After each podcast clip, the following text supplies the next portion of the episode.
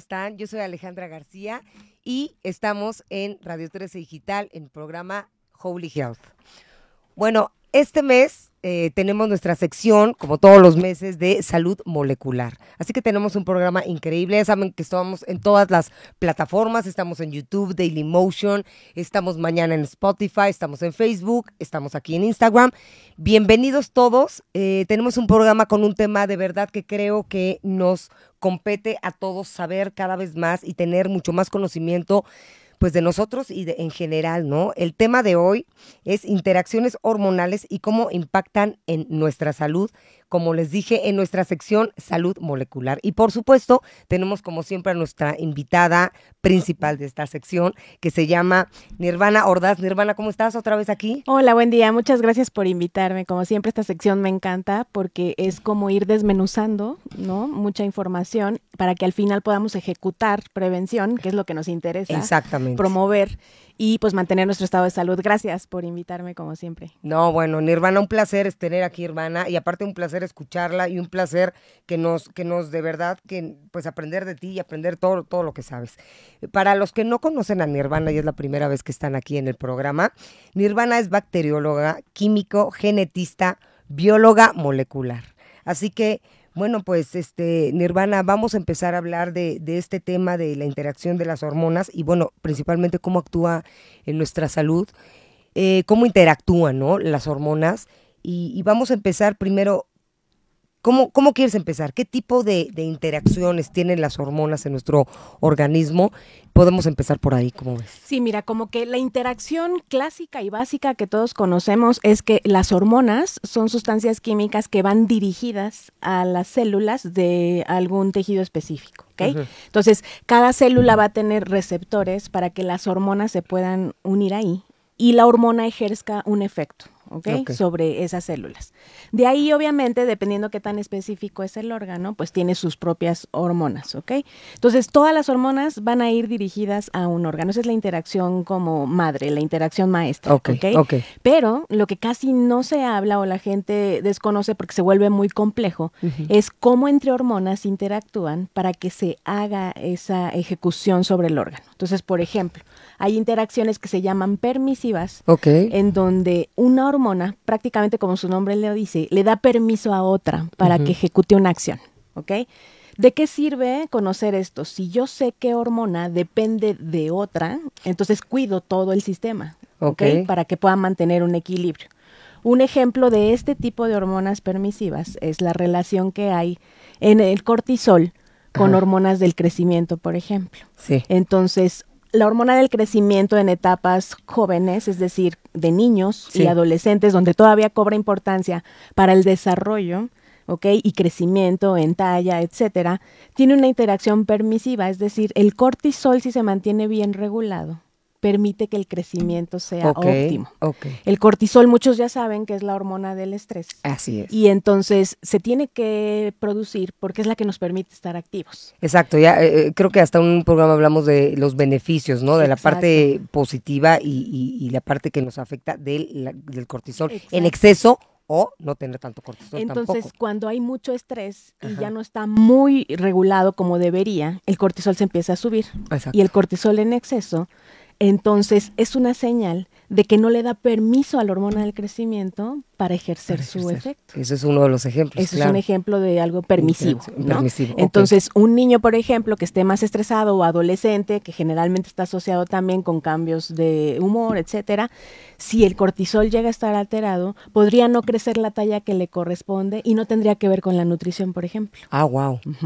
Entonces, esa interacción permisiva es un ejemplo, pero hay muchísimas, ¿no? Pero, por ejemplo, ¿qué, qué frenaría eh, que se genere el cortisol como debe de generarse a una edad eh, temprana. Sí, en, teoría, época de crecimiento. No hay estrés, ¿no? En teoría, exacto, a eso me refiero. Pero obviamente eso es lo que debemos de averiguar y acompañar justamente con todo tipo de terapias, no esperarse a que obviamente estemos ya en una Porque sí, sí puede haber estrés de todas maneras. Sí, porque cada niño percibe la información de su entorno, obviamente como él solo sabe. Cada quien trae su personalidad, aunque vengan en un eh, vínculo muy fuerte con sus padres, tengan una familia armónica, cada quien trae su propia percepción de las cosas. Entonces, si lo dejamos pasar y no utilizamos, por ejemplo, las terapias psicológicas como si fuera una terapia de prevención y nos esperamos hasta que haya un problema, nunca detectamos que el cortisol se le estaba yendo en exceso. Bueno, y también hay pruebas, pero obviamente también a veces a los niños pues, se siente más feo sacarle sangre para medir el cortisol,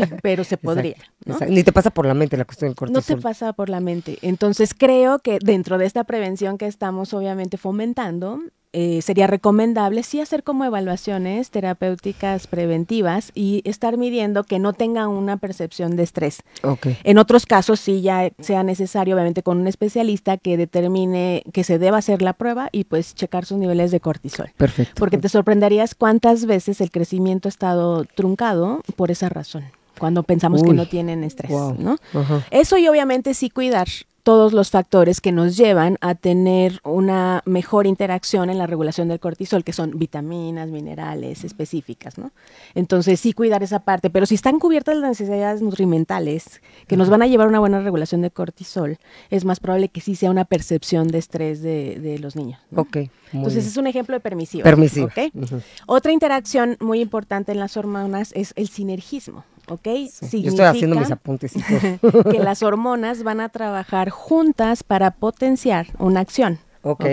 Entonces, puede estar solita, ¿no? Una hormona, por ejemplo, y hacer su efecto en un órgano, pero necesita de una segunda para que el efecto realmente sea importante. ¿ok?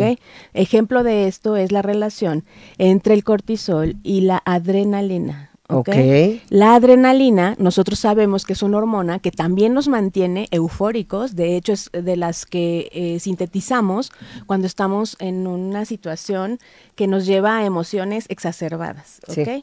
Entonces, el cortisol viene y se suma a esa reacción, porque son de la vía, en este caso comparten, para la respuesta al estrés, ¿ok? Entonces yo puedo tener una sensación, por ejemplo, en un juego mecánico, esa adrenalina, pero si yo tengo una tendencia a mal regular el cortisol, después puedo tener, por ejemplo, una reacción ya sinérgica entre el cortisol y la adrenalina y que me mantenga con la euforia mucho más tiempo e inclusive ese día no dormir bien. Ese, ahí podría entrar esta parte de nuestro mecanismo que tenemos de autorregularnos.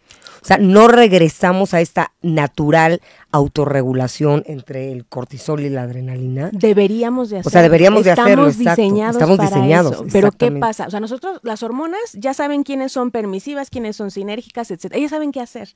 Saben a qué órgano dirigir, saben quién se junta con quién, quién potencializa a quién. Nosotros, con la manera en la que a veces percibimos las cosas, empezamos a desregular esos O sea, truncamos eso, ese, ese proceso. Exacto, porque estamos, por ejemplo, sin trabajar algo que se podía haber eh, eh, metido en temas de prevención. Claro. Algo como el estrés. Claro. O sea, sabemos que respondemos, que resolvemos, que obviamente día a día vamos trabajando, pero realmente no nos ponemos a pensar si necesito una estrategia específica para bajar el estrés. No lo hago hasta que ya llega un punto en el que o me da migraña o no duermo bien, pero desde, debería ser desde pequeños, justamente esto que te digo, el que sepas cómo manejar las diferentes situaciones. Entonces sí, cortisol y adrenalina van juntos, pero para bien, Exacto, para que seas claro, reactivo, claro. Para, que, puedas este actuar, ¿no? Hasta los reflejos, yo creo, todo. Que tengas mejor condición de reacción ante un estímulo, etcétera, y que también al final te dé satisfacción, porque la adrenalina da satisfacción también. sí, uno se puede volver adicto a la adrenalina también. Sí, y el problema es que si ya teníamos, por ejemplo, mucho tiempo sin regular bien el cortisol por situaciones estresantes, entonces ya la fusión de cortisol-adrenalina ya no es tan conveniente. Y empieza a acidificar, ¿no? A hacer ácido nuestro sistema, ¿no? Y obviamente hacerlo muy reactivo a veces eh, ya empieza a haber interacciones, siempre las hay para bien entre hormonas, sistema nervioso y sistema inmunológico. Pero si yo, por ejemplo, tengo desregulada este sinergismo entre el cortisol y la adrenalina, no lo tengo bien regulado, entonces de la misma manera me va a impactar a mi sistema nervioso y, a, tu sistema, inmune. Entonces ahí es donde se empieza ya a hacer una reacción en cadena en donde todo se va eh, alterando y empezó justo de un sinergismo que es normal y que nosotros al no tener regulado a cada uno de los participantes de ese sinergismo, ahora nos va a impactar en otros sistemas. Wow. Y entonces de esa relación entre cortisol y adrenalina, donde debería darme satisfacción, debería darme capacidad de reacción, se empieza a hacer un calvario sobre el sistema nervioso y empiezo a tener problemas, obviamente, de regulación emocional y eso a su vez hace que el sistema inmune se baje. Entonces está todo súper Todo relacionado. relacionado. Nirvana, te, voy a, a- a interrumpir tantito porque esto está demasiado interesante y yo no di los teléfonos de cabina. Sí. Esto es importantísimo. A ver, 55 52 62 1300, extensión 1414 y el WhatsApp es 5561 007454. Eh, sigan, sigan escuchando aquí a Nirvana, se- te seguimos escuchando Nirvana porque está muy interesante, así que cualquier duda, cualquier comentario, háganoslo saber por medio de, por la cabina y por medio de estos teléfonos. Bueno, entonces, perdón la interrupción, Nirvana, seguimos, seguimos entonces con esta, con este proceso de sinergismo, ¿no? Entre cortisol y adrenalina. Entonces ese fue eh, el ejemplo de algo sinérgico y hay muchísimos más, ¿ok? Entonces el punto en el sinergismo es que todos los participantes que tienen una acción sinérgica, es decir, que se van a potenciar entre sí, que todos estén bien regulados. Entonces, si tú sabes quién interactúa con quién y qué necesidades tiene cada hormona para funcionar, no tendríamos desregulaciones, ¿ok? Mm. Entonces, obviamente suena muy sencillo, pero Bueno, claro, en claro. realidad ya la ejecución es el tema, todo lo que está alrededor. Luego, la siguiente interacción sería el antagonismo, que sería lo opuesto. Como su nombre dice, es cuando una hormona hace lo contrario de otra o hace la acción inversa sobre el órgano o tejido al que va dirigido, ¿ok? Entonces, por ejemplo, un- tenemos dos hormonas que son dependientes entre sí, pero para tener una acción inversa. Ejemplo, estradiol y progesterona, ¿ok? ok, a ver. El estradiol es la hormona que funciona para muchísimas cosas, pero creo que lo más conocido para todos es el ciclo menstrual. Ok, ok. Y no solo participa esa, participan otras hormonas importantes. Pero ahorita que estamos poniendo el ejemplo para hacerlo más sencillo, el estradiol va a subir en una primera etapa del ciclo, en donde formamos folículos para que, si queremos, sean fecundados después, ¿ok? Es decir, la ovulación La ovulación. el estradiol es parte importante, ¿ok? Si yo de repente decido fecundar ese óvulo, entonces se va a convertir en un embrión para que posteriormente sea un bebé, ¿ok? Y la progesterona, entonces, en ese momento va a censar cómo están los niveles de estradiol y qué debe de hacer en los siguientes pasos. Es decir, si no hay fecundación, la progesterona en ese momento va a subir para que el estradiol baje y pueda bajar el tejido que conocemos como menstruación, si no hubo fecundación. Por el contrario, si hubo fecundación, la progesterona tiene igual que subir, pero para que ahora se ancle o se implante ese Para embrión. poder el desarrollo. Pero- Pa- pa- Todo el tiempo que el estradiol estuvo subiendo y si no hay fecundación, la progesterona va alcanzándolo y hace la acción opuesta, ¿ok?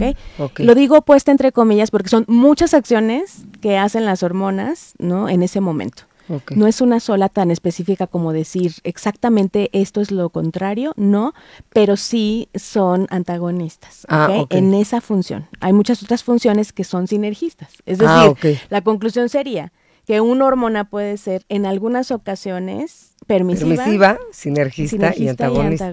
dependiendo del órgano blanco, es decir, a qué células van dirigidas, pero también qué función quiere hacer en ese momento, porque hay hormonas que son eh, dirigidas a un órgano, pero para hacer funciones diferentes en el mismo órgano, en diferente tiempo. Entonces, Wow. cada vez se hace más complejo. No, no, no, no, bueno, me queda claro que es todo un tema.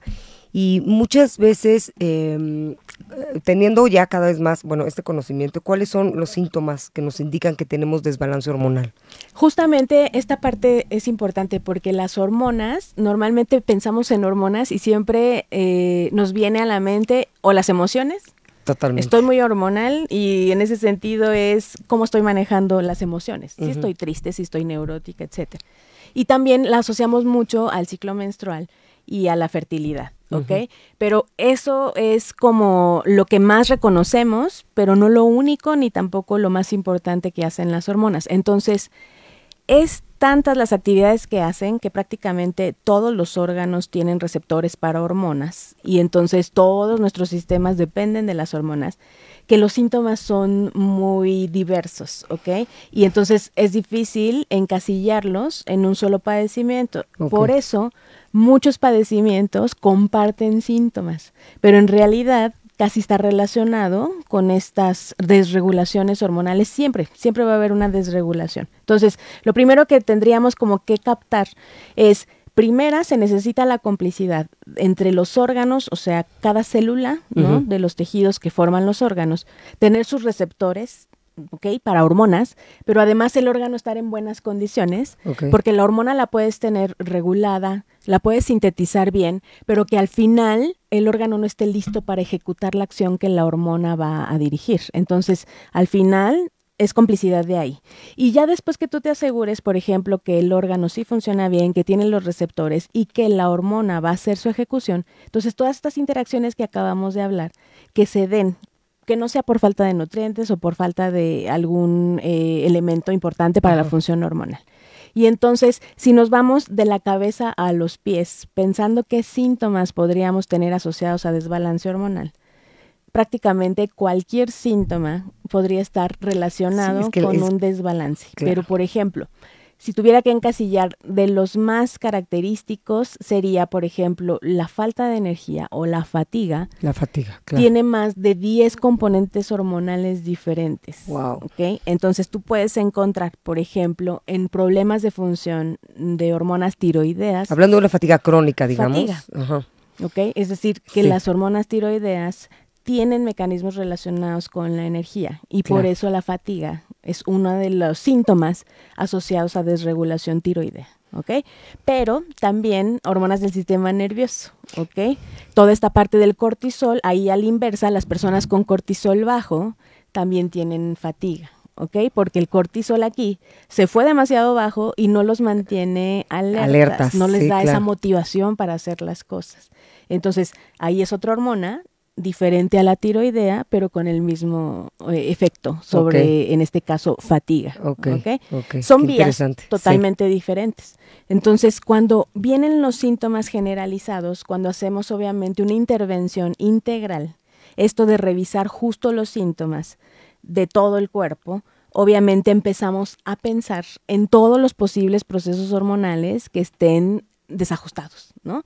Entonces, si alguien viene con fatiga, normalmente empiezas a pensar primero en la nutrición, porque también las deficiencias de algunas vitaminas importantes y minerales importantes, como el hierro, pues da fatiga. Totalmente. Pero si ya descartas, a través casi siempre de análisis, que los valores nutrimentales están bien, lo siguiente a pensar es las hormonas. La, parte hormonal. Y entonces, más que pensar eh, solo en una, esta parte que estamos hablando ahorita es para eso, para que eh, integren todas y puedan eh, eh, tomar acción, ¿no? Entonces, si yo digo fatiga, que es un síntoma característico de desajuste hormonal, no específico, pero sí característico, tendría que pensar en hormonas tiroideas, hormonas del sistema nervioso, ¿sí me explico? Ok, ok, ok. E inclusive mm. otra hormona como por ejemplo la insulina, mm, que se encarga de metabolizar la glucosa. La glucosa es nuestra fuente de energía. Sí si no la encuentra para moverla y utilizarla de manera eficiente, nos va a faltar también energía. Energía. Entonces, son muchas hormonas en diferentes vías, con diferentes interacciones, sinergismo, antagonismo, etcétera, que al final pueden terminar en el mismo síntoma. Oye, eh, Nirvana, ahorita me estoy preguntando, no, no me quiero salir mucho del tema, pero la cuestión de la fatiga también puede entrar una parte de eh, una infección, o ah, sea, un virus o una bacteria o algo, ¿no? O sea, porque, porque muchas veces pensamos que traemos fatiga, o sea, antes de todo lo que acabas de decir, híjole, es que tengo que descansar, pero es mucho más profundo que tengo que descansar, porque aun y cuando eh, es de, piensas que con el descanso vas a recuperar tu energía, generalmente más bien traes un problema hormonal, ¿no? Un desbalance hormonal, o puedes traer, traer una infección, o sea, algo viral, una bacteria o algo. Sí, creo que ahí la diferencia es lo que tú dijiste hace rato, fatiga crónica. Okay, puede venir de una desregulación hormonal que ya se venía gestando hace tiempo, pero en muchas hormonas, repito, la clave aquí no, que nos tenemos que quedar en la mente es que no podemos encasillar los síntomas a un solo proceso hormonal. Por eso es que se analizan todas las posibilidades hormonales en una persona, ¿no? Pero ya que defines que si hay algo hormonal en cualquiera de los sistemas principales de hormonas, entonces es más probable que sea crónica, ¿ok? En una infección es la respuesta que da nuestro cuerpo, que pasa por un proceso inflamatorio, por procesos compensatorios como la fiebre, que son muy buenos procesos de defensa. La fiebre, la inflamación es proceso que hace nuestro cuerpo para eliminar la infección. Y en ese momento está ocupando todo, toda su maquinaria en eso y sí podemos tener fatiga, pero es aguda en ese momento temporal. Sí, a veces cuando se necesita un proceso de sanación, se inhiben algunos sistemas, ¿no? Para, o sea, se inhiben unos y se activan otros para este proceso de Exacto. Literalmente son eh, llamados que hacen las moléculas a otras. Vénganse para acá, porque aquí está aquí, aquí se requieren ahorita. Exacto. Y todo lo demás, obviamente, párenlo de manera temporal. ¿ok? Entonces no es lo mismo tener todas las herramientas y todos los elementos listos para actuar contra una infección, a que si de repente yo ya venía gestando una lentitud en respuesta hormonal y entonces cuando quiere convocar el sistema inmune, regresamos a la relación, por ejemplo, de hormonas, eh, sistema, inmune y, sistema, nervioso. Si no tengo bien el sistema nervioso, si no tengo bien la parte hormonal, cuando el sistema inmune convoque, obviamente no tengo la misma respuesta. Y ahí es donde entonces sí se empiezan a hacer eh, los desbalances crónicos. Exacto, crónico y ahora sí puede ser una fatiga que por más que ya me tomé el, ahora está como muy de moda tomar algunas cosas energizantes naturales. Sí. Eh, por más que me tome eso, por más que me tome café, lo que sea, que saben que, que va a levantar, pues no, eso ya se está convirtiendo crónico. Y resultaba que el tema estaba en una disfunción, por ejemplo, de una hormona, como te digo, tiroidea, o en una disfunción del sistema nervioso, el cortisol. Ok, muy interesante. Bueno, eso sería el primer síntoma de los que creo que, podríamos eh, impactan a nuestra salud. y que obviamente todo está relacionado con eso, ¿no? Otra cosa es la desregulación de la temperatura. ¿okay? Depende de muchos procesos hormonales. No es el único mecanismo, pero muchas hormonas ayudan a regular la temperatura. Nuevamente pongo de ejemplo las hormonas tiroides. Las hormonas tiroideas hacen regulación de temperatura, ¿ok? Las hormonas sexuales hacen regulación de temperatura. Entonces, cuando yo no puedo tener una regulación de la temperatura corporal como estaba acostumbrado mi cuerpo a hacerla, entonces puedo sospechar de un desbalance hormonal. Okay. No le voy a encasillar a un solo tipo de hormona, tendría que revisar todas. Entonces, por ejemplo, en el tema de la progesterona, que son eh, una hormona sexual, se encarga un poco más de mantener el calor en el cuerpo. ¿ok? La progesterona se encarga de mantener caliente el cuerpo. Entonces, cuando yo estoy en una situación ambiental más fría, mi progesterona tiene que tener esa capacidad de ayudarme a mantener el calor de mi cuerpo. Entonces, una persona que tenga una desregulación de progesterona, casi todo mundo la asocia obviamente con el tema del ciclo menstrual tiene ciclos de este no regulares porque la progesterona no está bien, pero no solo le va a impactar en eso. Obviamente va a tener problemas para regular la temperatura. Y en el caso del estrógeno, a la inversa, el estrógeno ayuda a sacar el calor del cuerpo, a disiparlo. Entonces, por eso, algunos síntomas asociados, por ejemplo, en la menopausia. El sudor tiene que ver con los bochornos. Pero es una regulación de la temperatura que normalmente se hacía, pero la condición de menopausia es, se abaten las hormonas poco a poco, empezando por el estrógeno y terminando con que la progesterona también empieza a bajar. Ese, esa reducción por el proceso de menopausia, reducción de hormonas, impacta en este tema de la regulación. Ah, Pero como fue de súbito que se fue perdiendo esas hormonas, entonces al momento tengo yo mis problemas para regular en pequeño, no dependiendo del clima, Ah, sino. Sí, internamente. interno, interno. eh, esa desregulación de temperatura es muy clásica. Puedo empezar con los típicos bochornos que de la nada obviamente siento el calor o al revés. También puedo irme al Frío. extremo frío, dependiendo si el estradiol o la progesterona fue lo que se redujo primero. Y bueno, al final se, se reducen todas, ¿no? Pero eso es como un ejemplo de cómo no es solo lo que estamos acostumbrados a ver en temas de hormonas, eh, lo que impactan, ¿no? O sea, no solo estamos hablando de fertilidad, de ciclo menstrual. Por eso podemos incluir a esta desregulación de la temperatura como otro síntoma característico de desbalance hormonal. Y en el caso de los hombres, o sea, ¿cómo, cómo, cómo se impacta? Tienen lo mismo, en síntomas realidad. tienen? A lo que me refiero es, también los hombres tienen esas hormonas. Lo que Claro. pasa es que su hormona central o la que más impacto tiene, gracias, es la testosterona. ¿ok? Ujú. Entonces, la testosterona tiene más impactos, pero depende también de la interacción con el estradiol. Hablando de antagonismo, Exacto. ¿ok? Cuando yo tengo la testosterona, obviamente, en funciones y en mayor cantidad en hombres, el estradiol es más bajito, ¿ok? Ok. Y en las mujeres al revés. Pero cuando se desregula la testosterona en mujeres, tiene mucho impacto también. Sí, porque por supuesto. se necesitan todo el Sí. tiempo. Al final todas trabajan juntas. Lo que pasa es que unos tenemos una hormona central y los otros la otra, ¿ok? Ok.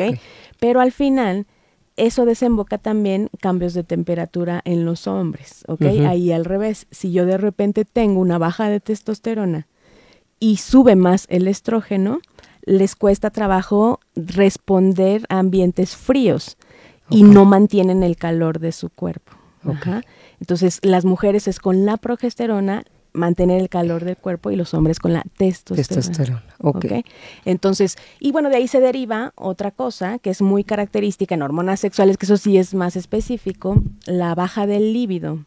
Es otro síntoma que podría estar asociado, o otro signo clínico que está asociado a eh, desbalance hormonal. Hormonal, por supuesto. Y ahí, muchos, por ejemplo, siempre piensan, es que la testosterona debe estar baja o el sí, estrógeno, ¿no? sí. Debe de estar alto. Y en realidad hay una hormona más importante para esa situación del libido que se llama prolactina. La prolactina, Ok. por supuesto. Entonces, la prolactina casi la asociamos siempre con mujeres porque es la que nos permite la producción de la leche materna cuando hay un embarazo. ¿ok? Pero en realidad su función también está asociada con este deseo sexual, ¿ok? Una de sus funciones importantes es desatar el líbido para que pueda haber un apareamiento y nos lleve a nuestra reproducción y descendencia. Para eso está diseñada. Entonces la mayoría piensa que la prolactina solo tiene que ver con Con- mujeres. exacto. Te sorprenderías cuántos hombres tienen la prolactina alta y no lo saben. Y andan buscando ahí Y en la testosterona, en nada más. 20,000 Sí. en 20 mil hormonas, incluidas la testosterona, el cortisol y todo, y resulta que era la prolactina. ¿ok? Ok.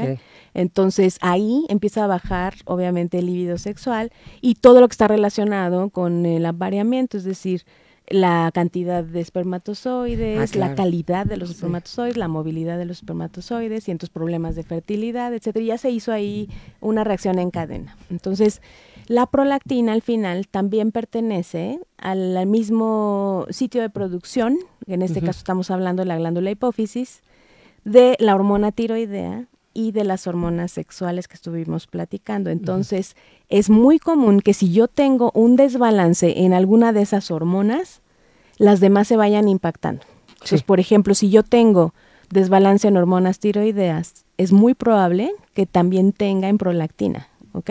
Y es muy probable que también tenga en la hormona folículo estimulante y la luteinizante, porque comparten el mismo eje. Y la folículo estimulante y la luteinizante impactan sobre la producción de estrógeno, progesterona y testosterona. Entonces, todo es una intercomunicación. Si se comprende eso, obviamente analizarías, en este caso, a una persona con todos esos puntos. Y entonces harías prevención, que eso sería para mí lo ideal. Eso es lo que Pero queremos de promover, todo, la prevención. exacto. Entonces, ¿cómo la prevención?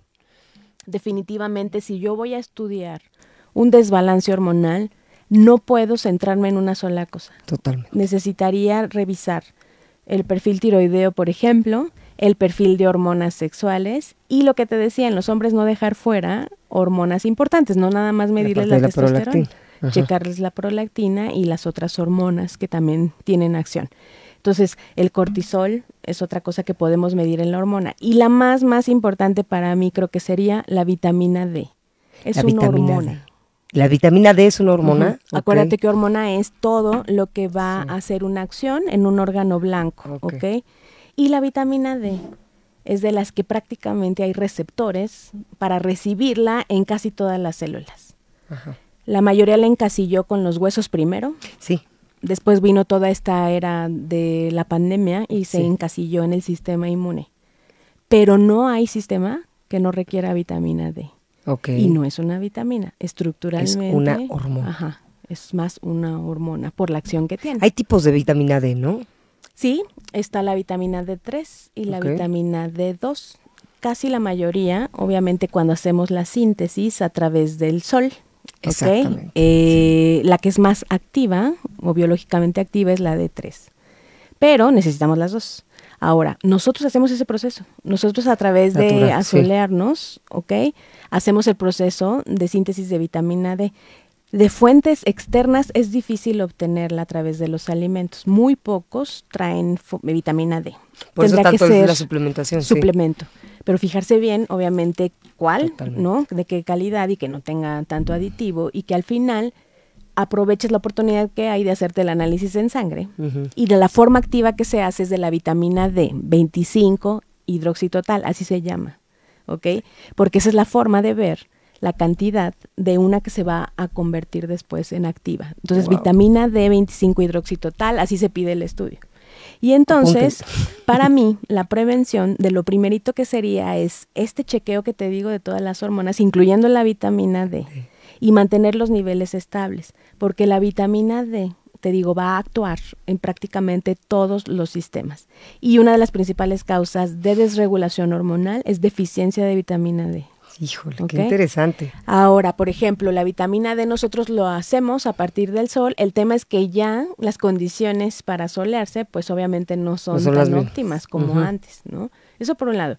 Y por otra, Justo las personas que tenemos la piel morena, mientras más morena la tengamos, tenemos muy buena cantidad de melanina que nos protege de la luz UV muchísimo, pero a la vez hace que sinteticemos menos eficiente la ah, vitamina D. o sea, tenemos el protector contra lo que realmente nos daña de la luz solar gracias a esa pigmentación, pero es tan protectora que al final la manera en la que recibimos el sol para sintetizar la vitamina D es reducida. Ah, o sea, no es suficiente. Entonces hay que revisar justo para no tener después deficiencias de esta hormona que prácticamente dirige muchas funciones. Okay. Entonces, ya no pensar solo en huesos y vitamina D porque fija el calcio, no solo pensar en sistema inmune que también se puso muy de moda. Sí para activar, sino pensar en las hormonas sexuales dependientes de vitamina D. Y te sorprenderías cuánta gente tiene baja la vitamina D. La subes y el aparente problema de regulación hormonal que tenían hormonas sexuales desaparece, porque es muy difícil que realmente sea algo permanente esa desregulación. Está tan diseñado el cuerpo y todas las interacciones moleculares que difícilmente tenemos un problema, al menos que venga una condición genética en donde un receptor no funciona, algo que ya realmente desde el inicio físicamente tenía un problema, ¿no? Pero, perdón, si todos los órganos están bien y todo, nosotros con que cuidemos las herramientas que necesitan para interactuar, solitos hacen todo. Oye, ¿nos puedes volver a repetir cuál es el examen, cuál es lo que tendremos que hacer para la vitamina D? Sí, vitamina D 25 hidroxitotal, así pídanla en el laboratorio. Hidroxito. Total, hidroxitotal. Y ahí viene obviamente un rango de referencia, siempre son amplios.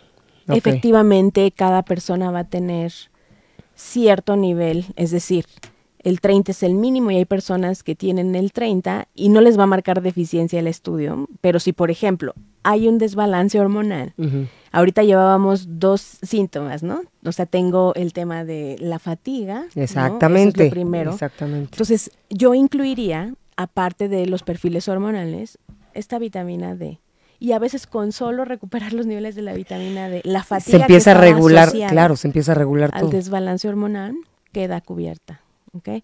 Entonces, el 30 para mí puede ser bajo. hay un límite de toxicidad que es 100. Ok. La mayoría de las mujeres por cómo utilizan el sistema nervioso central, la recomendación sería al menos tener 60 para que haya reservas, ¿ok? Ok. Pero los hombres igual, porque como utilizan ellos también el sistema nervioso central, pueden tener cierta demanda. Entonces 60 sería un ideal, no conformarse solo con el 30, pero bueno, obviamente analizando el caso, analizando los posibles desbalances hormonales, pues ya se hace una recomendación personalizada de cantidad de vitamina D, ¿no? Pero sí, esa es el- la principal causa casi de todos los desbalances hormonales. Fíjate, la verdad es que, bueno, yo no lo sabía, pero yo creo que muchos de los que nos están escuchando, nos están viendo, tampoco sabíamos la importancia de la vitamina D eh, eh, Sí, como, como hormona. Como hormona, Y interesantísimo. entonces, obviamente de ahí, la idea es mantener las situaciones necesarias para que se haga este control. Entonces, dentro de eh, los síntomas, como hablábamos, eh, de la fatiga, etcétera, hay cosas como la deshidratación, que Ay, también interesante, puede sí. ser desbalance hormonal. ¿Ok? Totalmente. tenemos una hormona que se llama vasopresina, que se encarga justo de mantener este equilibrio de líquidos en nuestro cuerpo. Ajá. Si yo no tomo la cantidad de agua necesaria, la vasopresina se va a encargar de que la tenga y entonces retiene el agua. ¿Ok? Ah, entonces una, una, una deshidratación se puede manifestar en una i- eh, retención de líquido. Exactamente, pero por esta vía. O sea, hay mucha gente que ya lo asocia, porque la verdad es que yo estoy encantada de que uses la información a favor. Y entonces ya hay mucha información en, en, en Internet. Sí. No, no para consultar, por favor, diagnósticos y que sientan que ya les dio todo. Sí. Entonces la gente sabe, la gente sabe que si no te hidratas, hay retención de líquidos, pero Claro. eso es hormonal. Al Es hormonal, claro, Gracias a la vasopresina, ¿ok? Y entonces los estrógenos también hacen una modulación. Por eso también cuando tenemos problemas en el ciclo menstrual y problemas Retenemos líquido. hay retención de Retención de líquido. líquido. Entonces la deshidratación y la retención de líquidos son síntomas asociados a desbalance hormonal. Oye, Nirvana, ¿qué crees que tenemos dos minutos? No lo puedo creer. O sea, es que se me fue rapidísimo porque está interesantísimo. Bueno, traía como 10 síntomas y No, dos, No pues, no, pues ya vamos a poner fecha para el siguiente programa. dos, parte Parte tres. 2, de verdad, estén pendientes, parte 2. Yo les juro, tengo mis apuntes aquí porque me parece importantísimo y justo decidimos hacer esta sección de salud molecular para empezar a aprovechar todo el conocimiento que tiene Nirvana y de verdad empezar a pues, conocernos muchísimo más, para empezar a, cuando llegas tú con, con tu doctor, ¿no? Eh, me parece bien importante saber. Saber, no llegar en blanco y pues, pues lo que dijo el doctor es, ¿no? Pero nosotros también estar preparados y saber cómo funcionamos. digo, Conocerte. conocernos, ¿no? Conocernos. Así que bueno, Nirvana, pues, muchísimas gracias. Gracias a ti. Vamos a Este, seguir con este tema. Ok, sí, ya está lista para la parte 2. Eh, Estamos listas para la parte 2, se los vamos a estar anunciando. Muchísimas gracias. Y eh, ¿qué le- algo importante les iba a decir. Ah, bueno, rápido voy a hacer un anuncio porque este Nirvana es la que me hace todos los suplementos que me encantan de su marca Hashim y ya tenemos unas gotas eh, Holy Health para el estrés, para el insomnio, todo natural. Su laboratorio es de primera calidad, así que también si necesitan suplementos, si necesitan su revisión, si necesitan sus diagnósticos, etcétera. Y por supuesto, sin duda, sus terapias, pues nos pueden consultar. Eh, aquí estamos en, eh, vamos a dejar todos los, lo- los datos de, de Nirvana. Y ya saben, Holy Health, me pueden mandar mensaje directo para terapia, para sus suplementos, para lo que necesiten. Así que nos vemos el próximo martes a las 9 de la Gracias. mañana. Nirvana, muchísimas gracias, Gracias, otra a ti vez. por la invitación. Gracias, que a tengan una bonita semana. Buen día. Holy Health por Radio 13